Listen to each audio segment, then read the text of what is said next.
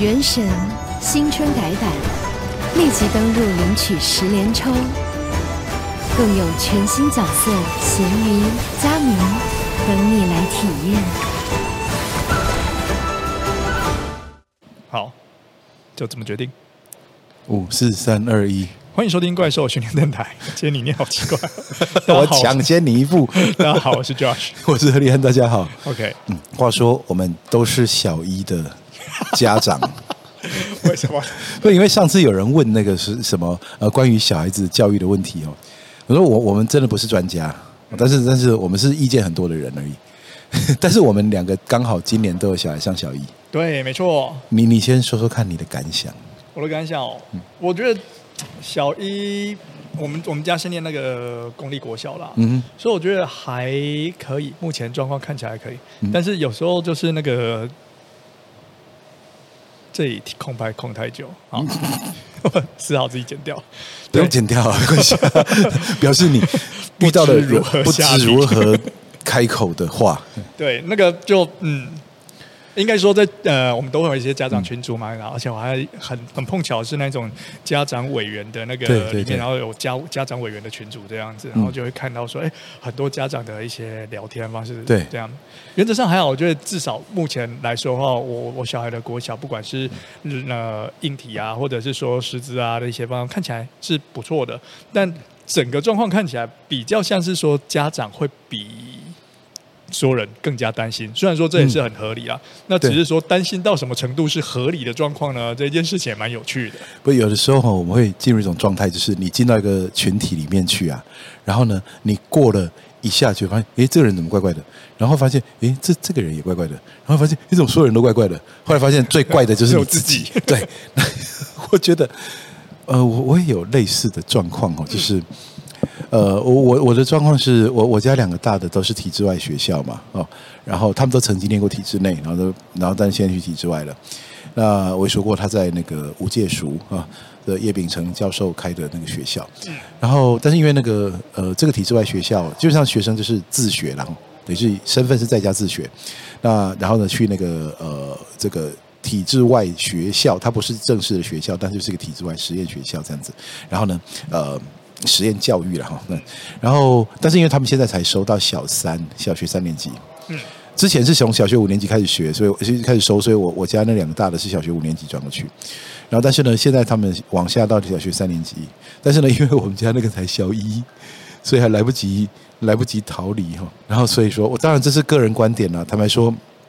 讲到教育，我知道大家都很有意见，所以呢，我觉得这纯粹是个人观点。那不过呢，因为我们真的是比较喜欢体制外啊，真的比较喜欢体制外。但是问题是说呢，就是还没有体制外可以念啊，至少说我们喜欢的那个学校还没有收到小一，所以只好让这个小的再去体制内学校。那我们自己抱着 硬着头皮的这种心情把小孩送去，那总是希望说呢。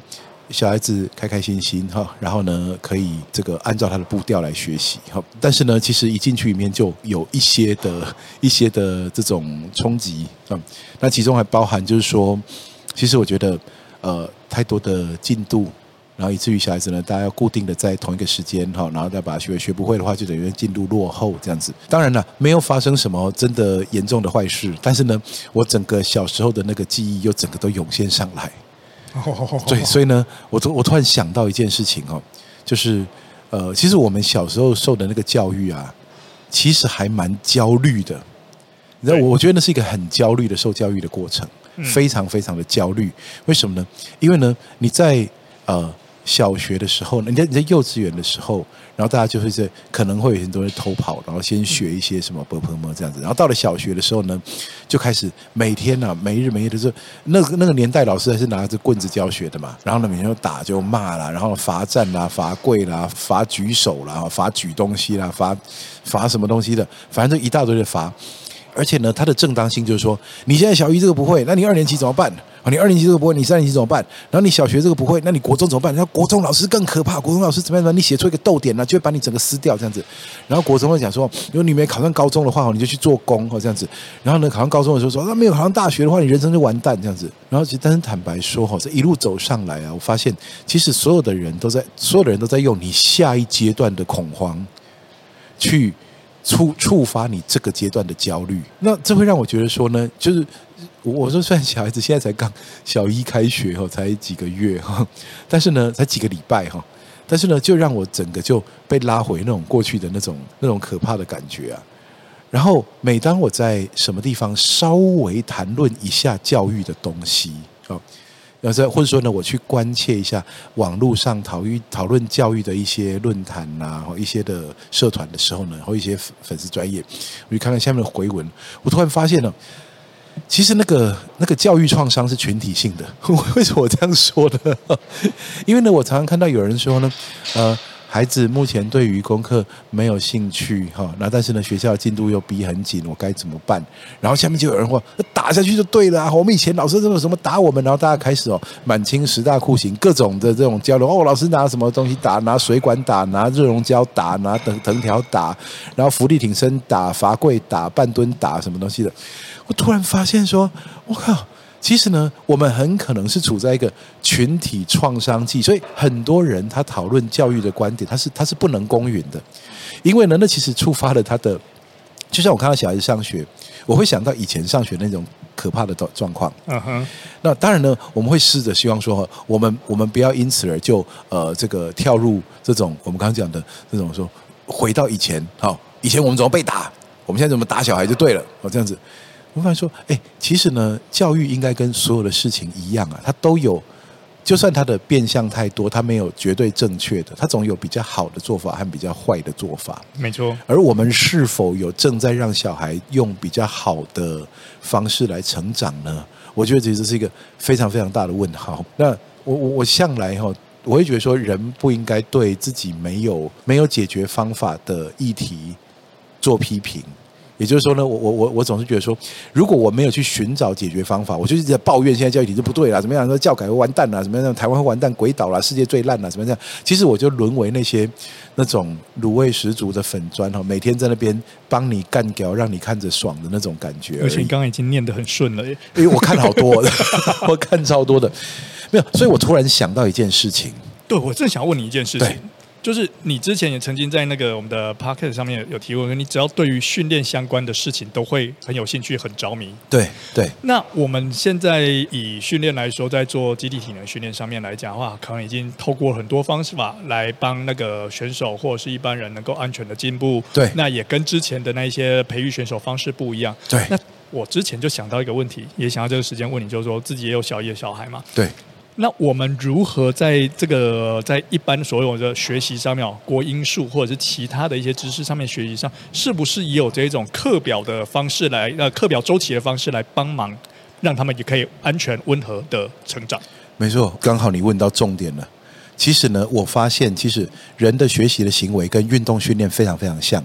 嗯，因为那就是一个透过有系统的呃作为，然后去改变一个人的状态。那学习的东西就是在，所以其实有人在讲说，呃，我在锻炼我的脑力，为什么会是脑力呢？跟肌力很像，他他把脑当成一种力量在训练，那经常训练你的力量就会变大，所以很多人都会有这种譬喻哦。所以其实呢，基本上来说，这几个东西是很类似的，就运动训练和肌力训练，我们运动训练、肌力训练这些东西，其实跟教育里面有很多非常神似的地方。我们来来说明几个东西哦。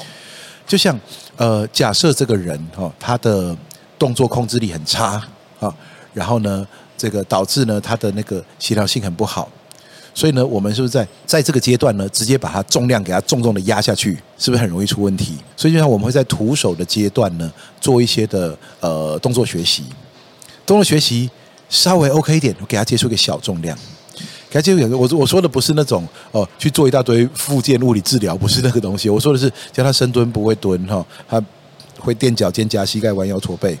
到时候透过几个动作教学方式引导他先做对这个动作，才把重量放上去。假设动作做不好，我们就把重量放上去，我们就会对着不良的姿势超负荷。OK，那对着不良姿势就就是对着 movement dysfunction 啊去加那个压力的话，那其实我们会让这个 dysfunction 的更严重，会让它更坏掉嘛。所以所以说，在这个情情况，虽然说它在里面努力挣扎，或许会长出一些肌力来，可是我们知道代偿式的肌力到后来是会产生很多的问题的。然后接着呢，我们说。假设呢，这有一个运动员哦，他需要一个很高的爆发力、很高的速度，结果呢，他其实没有足够的最大肌力来支撑我们知道硬超他的爆发力超不出什么结果来，但把他最大肌力提高，他的爆发力就会水涨船高。所以我们发现，就从这两个例子来看，一个是动作控制力其实是最大肌力的基础。最大肌力其实是爆发力和速度的基础。OK，我们不用过度渲染说哦，所以说你的意思是说呢，世界建立冠军的速度最快？不是的，他还是他他没有去练速度，他是没有。但是肌力是速度的基础，嗯，至少在阶段性它是。你不用练到登峰造极，但是呢，至少在阶段性的是。所以我们发现说呢，在运动训练里面呢，其实有很多能力像金字塔一样，是一层堆叠一层的。嗯哼，OK，所以呢，假设呢，你的你的。现在这个东西做不好，很可能不是你在这个东西拼命努力是有用的。就是一个肌力很差的人拼命练爆发力，通常他会展现初期的进步，但后期会因为过度训练或受伤，他就会开始倒退。但如果说他把肌力水准拉高，然后在这用比较大的肌力去练这些东西，说你会发现那个效果就会变得非常非常明显，非常棒。而这是已经被实物和学术都已经一再证实的 model 了。那我们就会先回到这个小小孩子读书学习哦。我们经常是丢出一个东西来说：“来，你现在要给我学会这个东西。如果学不会，啊，在以前呢就是又打又骂，那现在呢就是罚，或者是排名，或者给你难堪，或在家长群组你公布落后成同学的名单，让让家长产生压力，回去定你家自己的小孩。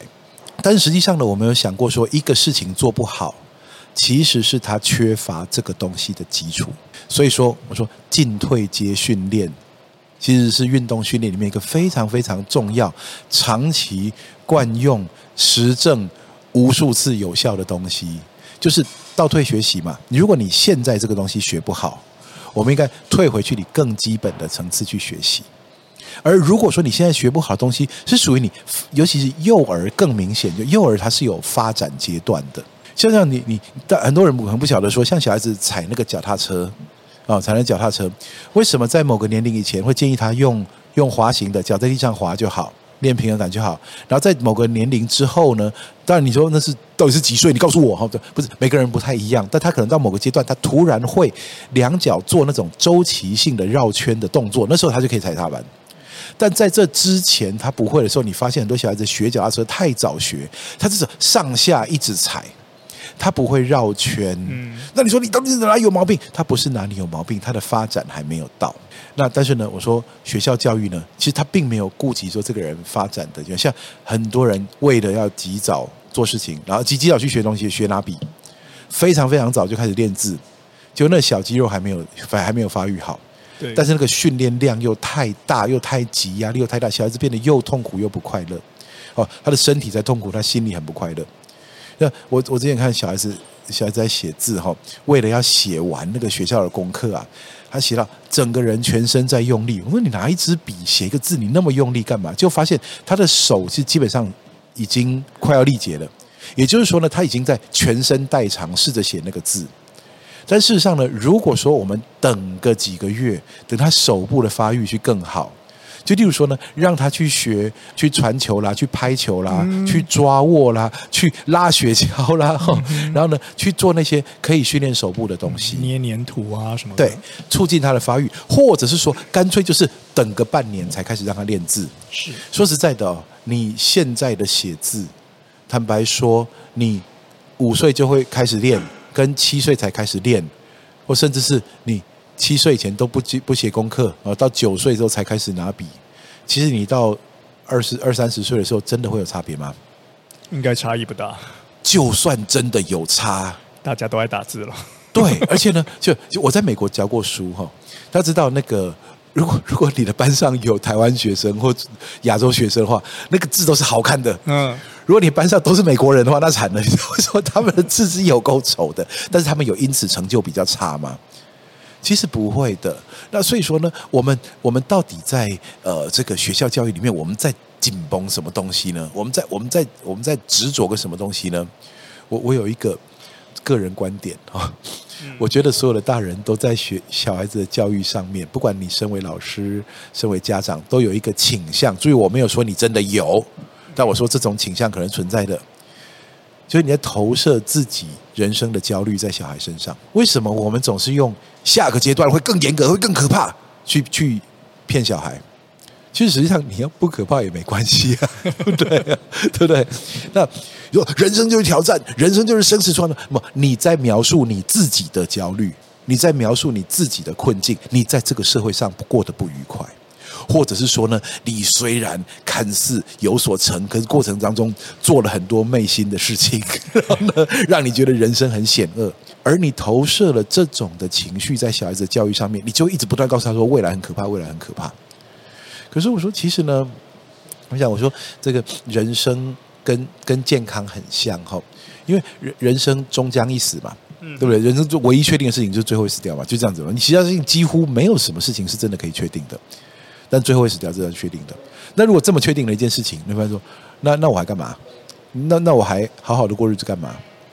可是呢，你会发现这跟健康很像，就是说呢，反正健康的人和不健康的人最后都会死掉。可是你是开开心心几十年，然后然后死掉，还是非常痛苦、病痛缠身，然后呢，这个呃这个心力交瘁的，然后过了几十年，然后才慢慢死掉。其实我们知道那个差异是非常非常巨大的，那生活品质是差非常非常大的。那所以我就说，其实呢，回到教育这件事情上来。其实呢，人生也没什么好大不了的。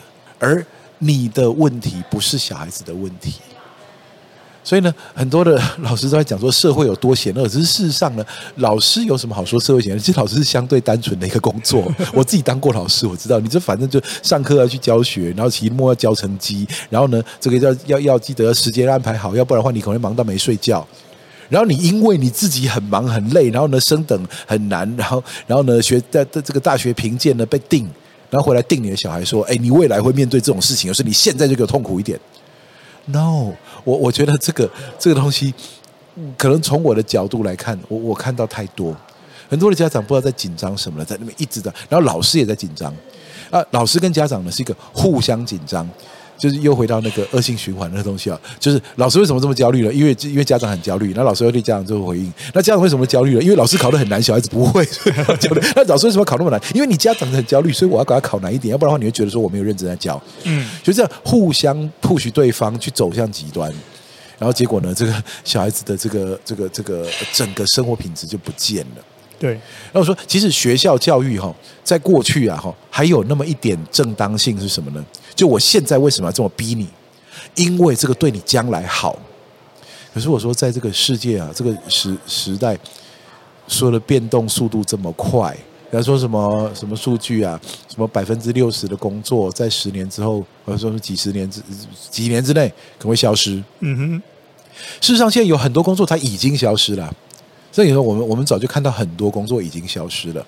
像以前那个我在在学校读那个行政学里面讲说呢，呃，这个以前那个那个那个那个公家机关都有写书法的人，为了写公文。哦，对对对对。那到后来大家都打字了，所以根本没有人在写写书法了。那所以你小孩子那个什么，小时候练字练书法，人家说，你看你的字如果丑的话，哈，你是当扫地工；那如果字漂亮的话，你会当那个写写字的先生。至少还可以当个什么？对对对，至少你坐办公桌吹电扇，然后人家是那个在外面扫树叶这样子。可是呢，说实在的，未来那个未来那个行业，那你说现在真的是很多家，我们处在一个最简单，我们跟古人不一样，最大不一样的地方，我们处在一个剧烈变动的时代。古人呢，或者是说不要古人，就前几十年的人或前几百年的人，他们常常都是呃那个社会呢，几十年是同一个状态。这几十年是一个同状同一个状态，所以说你从这个什么出生啦，然后呢到可能呃这个这个这个读书成长啦、结婚找工作啦什么，大概都是一样的模式。那所以说呢，这个教育呢，它就有很高的预测未来的功用。就哦，你现在这个成绩，将来你大概是找到怎样工作，那将来大概是怎样的待遇，所以你可以做怎样的生活这样子。可是现在不一样啊，现在是其实有些人这一个怪招，他突然间绝地翻身。那有的人呢，很认真、很努力，那就一直在被很多工作丢来丢去。那如果说，其实教育呢，现在都已经失去预测未来的大部分功能了，那我们还这么用原来固守着这种焦虑式的教育，到底为什么？嗯哼。那人家就说啊，所以像你这样讲，放牛吃草都不用教吗？我说也不是。我们姑且把它分成两类来看哈，这个生活常规和品性哦，不要犯法，不要害人哈，然后有利他主义哈，我认为这个价值观是要教的。我认为说，成为社会的一份子，这种价值观是要教。不过这个反而是现在教学生 没什么在教的一件事情。但我说这个是要教的。那所以我喜欢体制外学校就是这样，因为他们有很多互助合作解决问题的这种过程啊。那不过有人问我说，体制外学校到底在教什么？哈，我说哎，这个这个这个，你你们去问他们，因为我怕 我会讲错哈。因为呢，呃，这个他们当然是真正的专业哈。然后呢，但是我能够感受到的是，我的小孩可以得到他需他需要的啊，还有他我会看到那个状态啊，是是是开心的，而且人是正直的，价值观不扭曲的啊，这样子。那另外呢，是关于技能上面的学习哈。那我就会觉得说，没错，就像肌力训练一样，每一种训练它都是工具，所以工具本身没有对错，所以我不会说你考它有记忆形态的东西就是错，你叫他背诵就一定错，你叫他重复操作就一定错，我并不是这样说，我只是说你知不知道现在为什么在做这个？就像我们说，呃，这个长距离耐力训练很好啊，提飞提升心肺功能非常非常棒啊。OK，好。对于一个肌少症、肌肉流失、骨密度降低的人，长距离耐力可能是一个最糟的运动处方。啊，但是呢，给他做肌力训练过后，他变强了，哎，长距离耐力突然间又变成一个 OK 的运动处方。那所以说，其实每个东西都是有阶段的，但是我们我们的教育它不讨论阶段问题，他只想什么都会，而且要越快越好。对。那我就想说，其实那个学过周期训练的人哈，都知道哈，我讲两个周期哈。一个东西叫做团块式周期，另外一个东西叫同步周期。我们来名词解释一下。好，我为什么故意要讲这个呢？因为发现我们前几集里面一点运动的东西都没有。那我讲一下，团块式周期跟同步周期这两个东西。哈，团块式周期的意思就是说呢，我们假设我有好几个训练目标，我有肌耐力、肌肉生长、最大肌力、爆发力。那其实我会发现呢，诶，你把它巧妙的安排，肌耐力可以当做肌肉生长的基础训练。肌肉生长可以当成最大肌力基础训练，因为你肌肉量变大，然后再去练最大肌力就更大。然后最大肌力变大之后呢，你可以把加速度练更大的爆发力。因为假设嘛，爆发力就是快速发挥的肌力。假设你最大肌力只有一百，那你爆发力顶多爆到什么七八十。但假设你把最大肌力先练到一百五，那你爆发力其实早就可以直接拿超过一百的东西来在那边爆。所以呢，你就可以练到更大的爆发力。所以我们发现说，团块式周期就一层是每一层是上一层的基础。对对。那同步周期是什么呢？同步周期就是说呢，我呢，我不要说我肌耐力练一个月一两个月，然后肌肉生长练一两个月，最大肌力才练再练一两个月，然后再来练爆发力练一个多月这样子。我不要这样子一层一层走，我全部同时都要。所以这没有对或错，全部同时都要。所以同时要的意思就是说，我现在也练爆发力，也练肌肉生长，练最大肌力练爆发力，全部一个礼拜里面我分不同天，或是每一天的课表里面每一个都有一点。这就叫同步周期哦，所以呢，团块周期就是每一块我全部只练一种能力，而同步周期呢，就是我同时要练全部。那我说哪一个周期是对的？没有对或错，但是呢，但是呢，很明显的是，这个跟这个运动员他现在处于哪个阶段，和他什么时候要接受挑战是很有关系的。所以假设呢，他有他是一个基础养成阶段，你直接让他同步周期。那你会发现他很容易超载，他很容易过度训练。但你给他一些团块，那是很 OK 的。但假设他已经基础已经具备了，然后你再让他一直团块的话，你会发现其实呢，他反而有点顾此失彼。也就是说呢，他在呃练最大肌力的时候，他上一次练肌耐力是六个月以前哦这样子；他练爆发力的时候呢，他的肌肉生长已经逐渐在下降了哦这样子。那所以呢，我就发现说，其实这个时候可能给他同步是好的。但是呢，我们说，所以呢，其实周期训练没有对或错，重点在于分析个人的需求。所以我说，其实学校教育里面呢、啊，它不应该致力于如何定规矩、定标准，因为你已经失去预测未来的大部分能力了。所以，其实我觉得学校教育应该致力于分析个人需求。而很多人会讲说呢，啊，你那个是贵族学校哈，然后呢，有有有有很多钱哈，然后这样子有有无限多钱。其实呢，我们在讲，你又在投射你的焦虑了，钱的压力是不是很大？这样子哦，你的投射焦虑是讲什么东西都是有钱人才会做？No，其实不是的，是你只要把教育的规则改一下，也就是说呢，我现在呢，我有进退阶系统。我的教学法里面本来就内建了进退阶系统，我这个东西一教下去，我马上发现，诶，有的小孩子可以可以就让他做进阶，不可以的就让他做退阶。那你说这个一个班那么多人，我不用一样标准，我到底要怎么教？我现在就示范一下。有时候我们现在怎么样教深蹲？啊，我相信我在不止一个地方讲过这个东西。我假设呢，我们现在教深蹲，然后呢，全班啊三十个运动员啊，这这这个这个训练课三十个运动员，然后呢，我们把它分成这个八个蹲举架，所以每个蹲举架呢大概四五个人，所以你每次只要看八个人。OK，好，然后呢，每一个人上来呢。做先拿很轻的水管来做一次深蹲，然后呢，你这个老师呢，你教练呢一眼扫过去，发现 OK，这个呢是动作很 OK 的，就直接讲说你下一组加重量。然后另外一个人的动作呃不太 OK，你下一组还是拿这个练动作。那另外一个人呢，他完全是控制力有问题，他垫脚肩夹膝盖弯腰驼背，然后再加上肩膀揪在一起，好这样子。好，你下一组动作放掉水管，扶着蹲举架，你做握把蹲。嗯哼。然后在另外一个人，他蹲的是模是样的，但是呢，他的核心非常不稳。OK，你下一组呢，拿一个这个哑铃捧在胸前，你做酒杯蹲。为什么呢？因为酒杯蹲放在身体前面，你手为了举它，人的核心会自动出力，它会练到。所以酒杯蹲其实是深蹲形式的核心训练。OK，所以呢，这样子一扫过去，所有的人都知道自己下一趟要做什么。这一堂课，所有的人都在练深蹲。但是呢，身强力壮的人，他直接在杠铃上面加大重量，他得到了一个充分的训练。但是呢，这个比较动作比较不好的人，他得到一个非常棒的动作教学。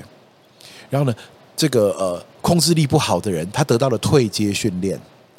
然后核心不强的人得到一个核心稳定性训练。嗯，但是在中间有些人，哎，他突破了，哎，你直接在今天的课就是一个，哦，你你 OK 了你前几组是这样，那你下一组可以拿杠了。这样子，所有的同学他今天的进度都叫做深蹲，而所有的人都在深蹲里面取得了某种进步，而所以说呢，这没有进度，大家进度不一样的问题呀、啊，这没有大家进度不一样的问题啊。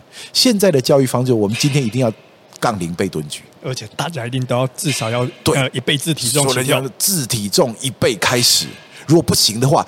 这个世界是很险恶的，你连自己的体重都撑不起来，然后又又来这场焦虑教育，好，这还是焦虑投射，好，那所以呢，你可以说，哦，所有人都都一样，结果呢，这个很强的人觉得太轻松了，太无聊了。我这种人如果多的话，老师会觉得他自己镇不住这个班，我没有给你够难。你会发现这很像有些学校，所有的小孩都只有补习，所以他入学前都已经补习了，所以进到学校里面，老师教基础的东西，学生打瞌睡，所以老师怎么办？当然是秀出他的生平绝学，难死你，他才有地位嘛。我在高中的时候呢，就遇过这种老师，不是我本班的，但他出那个考题就是要当全校。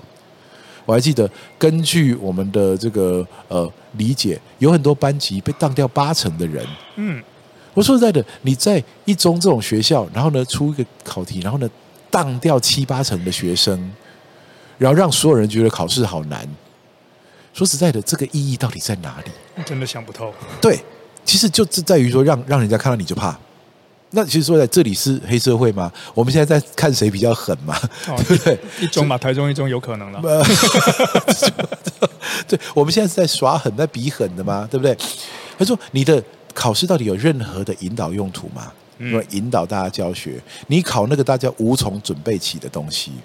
好像我就说这个呃。”这个这个这个，我太太念女中，她还说呢，有时候那考试就考报纸挖洞，英文报拿来挖洞，那其实你根本就那个字根本就不认识，那个文章也看不懂，然后就考在考这种很让考死大家的这种考法，那意义到底在哪里？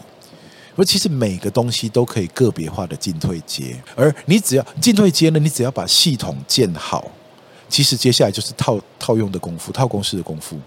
关于这部分的内容，欢迎来参加怪兽肌力及体能训练中心的 抗老化 证照课程，里面有所有的进退阶啊，或者初学者八堂课里面有初学者的进退阶，或者是呢，你如果你考得过 C 级的话，进入 B 级，你有一大堆动作可以学，你有用不完的进退阶，你会发现呢，到最后呢，一个教练，我说激励体能教练出去不是只有教私教课，很多人说只有一对一可以进退阶，我说 No。我刚刚讲的情就是团体课。我在美国受的训练就是这样。那个健身房哦，大概有十二个蹲举架，十二到十五个蹲举架，然后一次就是一个总教练，四个助教，然后呢加上几个实习生，然后训练多少人呢？少则三四十个人，多则五六十人。然后呢就这样分组下去，然后一个总教练在那边看，然后四个助教，然后呢，当然你说实习生也都是都是这个呃这个研究生等级的，所以一定肯定也是没错，但呢，这个组织结构可以让总教练的这个指导方针直接传递到所有的学生。而我说呢，其实呢，要教的东西啊，比起以小学、中小学阶段来说，当然我不能说你的东西比我教的东西简单啊。但是呢，我说其实呢，一课的范围，就像我有有的那个小孩子被搞得要死哈，结果整堂课只为了背。呃，什么四个单字？但是呢，你就 有一个他超级无聊、超级没兴趣，然后呢，就又被骂又被罚的过程，就这样度过了。那其实我觉得，如果你用这种方法去教运动员的话，他们绝对去要求他们总教练换体能教练。对不对我觉得，我觉得，如果如果呢，呃，我我们在一个尊师重道的文化，可能觉得这个很难想象。可是我们在国外呢，所谓的老师或是教练，他不是一个上位权力者。他其实是一个非常厉害的专业人员，所以你要扛得起这个抬头，你才能做这个责责任职责，这是职位。那所以我们不能说哦，我我这种因为我是教练，所以你要尊重我。因为是因为我对你有帮助，所以我才有资格在这里当教练。那但是呢，我说这个当然了，我知道了。这这个这这一集虽然我们硬硬是用了一些周期训练的东西来包装，但是我相信呢，可能还会触发我。我相信有很多人哈，这个东西可能会触发你的反感。哦，然后你可能会暴怒，然后你可能会想留难听的话在我们续集下面。我说呢，去检视一下，说不定呢，你也跟我一样是有教育创伤长大的。而你之所以会对你们来说，我现怎么可以放过现在的小孩？这因为你以前没有人放过你，你以前是被罚被骂过，所以这这这算不算是又是没有内容的一集？其实不会啊，因为我们之前在那个讨论争论焦点如何学习的过程中，就也有人在问到类似相关的问题，这样子，然后就延伸到那种中小学教育，所以我觉得今天还不错哎，因为至少我对我自己小孩的那个教育，我发现哎，有一些。不谋而合的地方，那之后可以回去慢慢印证一下。不过我常看到的状况就是，家长都担心，就之前广告有一句话，不要让自己的小孩输在起跑点上。但大家的努力操作之后，都让自己的小朋友想尽办法赢在起跑点，不是一米两米，而是那一百米、两百米。所以到后来的状况就变成说，哎，大家一去上，就像你刚刚讲的，哎，怎么啊？没错啊，是小学才开始来学 A B C D。的状况，为什么现在一来大家都已经整个句子会讲了？对，所以不过我说这个，我有一个坦白说，我有一个比较暗黑的一个想法哈。嗯，我我我我不要说结论啊，因为结论是个人观点。但我说呢，其实赢在起跑点上这件事情啊，我觉得有点意思哈。为什么呢？因为同样哦，呃，在同样在这个社会上，我们听到两种论述，而且主要这两，大家可能对这两种论述都深信不疑。嗯，家长呢会对小孩。担忧，不希望他输在起跑点上。但是呢，我们在社会上看到特别成功的人，我会讲什么？啊，就他爸有钱啊，他妈厉害啊。我们就你哈，这个现在在社会上要有成就哈，你要慎选父母了。有没有知道？这最高级的技术是投胎的技术。对对对，最高级就是投胎技术啊，幸运的精子啊，什么大家都喜欢讲这种话，对不对？对。所以你不觉得这个东西很吊诡吗？你在教育小孩的时候，你认为你要争气一点；但是你在跟别人竞争的时候，你认为别人的爸妈很争气。嗯。那你为什么不在教育小孩的时候告诉自己说，其实那我要争气一点？对对，你放心，啊、爸爸很争气。对，没错啊，我可以给你无限多的资源，将你让你做你喜欢做的事情，那这就是快幸福快乐的人生。不过这个呢，得要从我自己来努力，所以我不愿意讲。然后但是呢，这 个所以要逼你的时候呢，我告诉你说，你要赢在起跑点上，将来才可以怎么样怎么样怎么样。但我之所以输给别人，是因为他的爸妈比较厉害。那我觉得这 两种论述是矛盾的，大家可以去思考一下，看看这两种论述。你你支持 A 就不能支持 B，你支持 B 就不能支持 A。但是很多人两个都支持，一方面觉得自己输给别人是因为自己爸妈输，但一方面自己的小孩要赢，就是因为小孩要自己小孩没赢，所以小孩不争气。对，那我觉得大家放过自己吧。嗯，没错。那其实也很多状况就是这样子哦。我们那个年代，我不知道啊。因为我们国小都是念能力分班出来的，所以其实有很多的同学从国小开始，甚至国中就在跳级。对，然后他们进学习进度的确就是超前，他可以那一种呃，我们还在像我看过比较厉害的是，呃，我还在念高二的时候，他已经考到大学了，还台大进去之类的。然后那时候可能也不算少见，因为我那时候有一个同学，呃，大一就未成年。哦，对对对对对，很 很很很多就是这种调解状况，那也就是想要超前进度这样。但其实说真的，我相信那一些呃能力优秀的，现在可能都是过得还不错。但我不觉得现在我因为当时没有跳级，然后一开始没有比别人会说，我现在过得非常的悲惨。我现在必须要去跟那一些学习进度过去比我高的人去那一边打工做一，请他们给我一条生路。对对对，而且呢，其实。坦白说，我觉得哈，其实我们我们小时候都是自由教育嘛。我是中校自由班，你是台中国小自由班。嗯，我是台中中校国小自由班，你是台中国小自由班。然后我们国中呢都在巨人实验班相遇，然后这样子，然后我们才会变成同学。其实你们发现哈，所谓的自由教育，其实是那个呃，我觉得它不是真的去启发你的资优。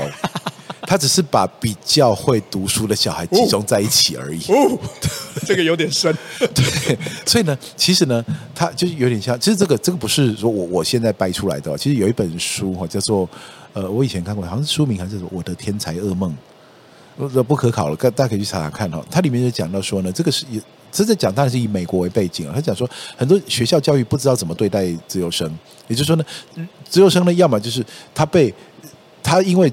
做一般的事情变得简单，所以他被要求做更多一样简单的事情，然后或者说就是利用那种反复高压去去操作，所以他们很多人就变得无聊透顶。OK，那这个其实呢，我我们其实资优不是只会考试，我们资优生他是说你这种因为比较容易领会东西，比较会模仿啊，比较怎么样，这就是有一点资优天分。然后所以说呢，我们就让你把它全部给我应用在考试上面。对，他没有把它应用在探索啦，应用在创作啦，应用在这种身体育啦这些的。好，那他他就是让你说，反正你有这样能力哈，你比别人比较容易教哦，那所以呢，我就通通拿来考试。那当然呢，这里面呢是培养出你你问有人一定会说了，那考得很成功的有些人啊怎么样啊？他考上之后当医生怎么什么东西？对，但你不能为了这就变成精英教育了嘛？你为了那少数。最后的人的成功，然后叫所有的人用一样的模式长大。事实上，那些人搞不好不会靠这个模式，他还是会一样成功，还是一样到这种程度。而但是其他人对，甚至更成功，对，或者说呢，至少他成功的时候没有坏掉。对，他成他达到那些成就的时候，他人没有坏掉。那就其他人全部都失去探索自我的机会。我们讲说，其实人在人在这个社会上呢，你做的最好的一件事情就是发挥你的天赋。我不是讲嘛，是不是就有一个比赛的的这个？有个比赛的冠军叫谁可以扮演最好的何立安？那我我我一定得冠军了嘛，对不对？好，那如果说假如今天是一个谁能扮演最好的某某某，那我就没机会了嘛。所以其实就是你这个人要找到这个社会上适合你做的事情，让你把它做的最好。那其实如果是这样的角度来看，那教育其实根本不是一个呃。把所有人教会某种东西的过程，而是用各种方法让每个人去探索他喜欢什么、会什么、对什么有热情、对什么有天赋的一个过程。而这个过这种过程的话，其实做任何的比较，常常我不是说绝对是多余，但常常是多余的。嗯，没错，就像其实回到训练来看的话，我们也。经常觉得学员跟学员之间比较是没有意义的，你跟自己的过去比较才是真的知道说你进步的地方。对，你就像说，像 NBA 球员，他们有没有每个都深蹲两三百公斤？其实没有，但他可以从从那个罚球线直接跳起来灌篮。那你说你硬要把他就你统统给我深蹲蹲到呃两百五哈，至至少给我蹲过两百再说。你浪费他的练球时间了。哦，对。但是他很可能呢，他他从呃只能深蹲九十练到深蹲可以一百八，他就已经非常够用了。这时候其实不用再齐头式平等了。OK，他可以，除非他有无限多的时间，那他可以把每件事情做好。但他没有无限多的时间，嗯，对不对？那就我跟你讲，假设呢，他现在呃这个抓举一直抓不好。但是跳箱他都可以跳很高，那你要练爆发力的话，你就选跳箱给他做嘛，不用用抓举一直去搞他。对，那所以我就说，其实我们常我不是说什么抓举是错的，跳箱是对的。如果你听到现在还搞不清楚的话，哦，那那那那赶快转台哈。就是说，那你你那个呃工具本身不要变成目标，嗯，工具本身不要变成目标。那所以说，你要想让你让他学数学，让他学英文，让他学音乐，让他学美术，让他学历史、地理、生物、物理、化学。都是试探、启发、广泛接触和锻炼头脑的过程，但我们现在通通把它当成目标，就是你要考满分。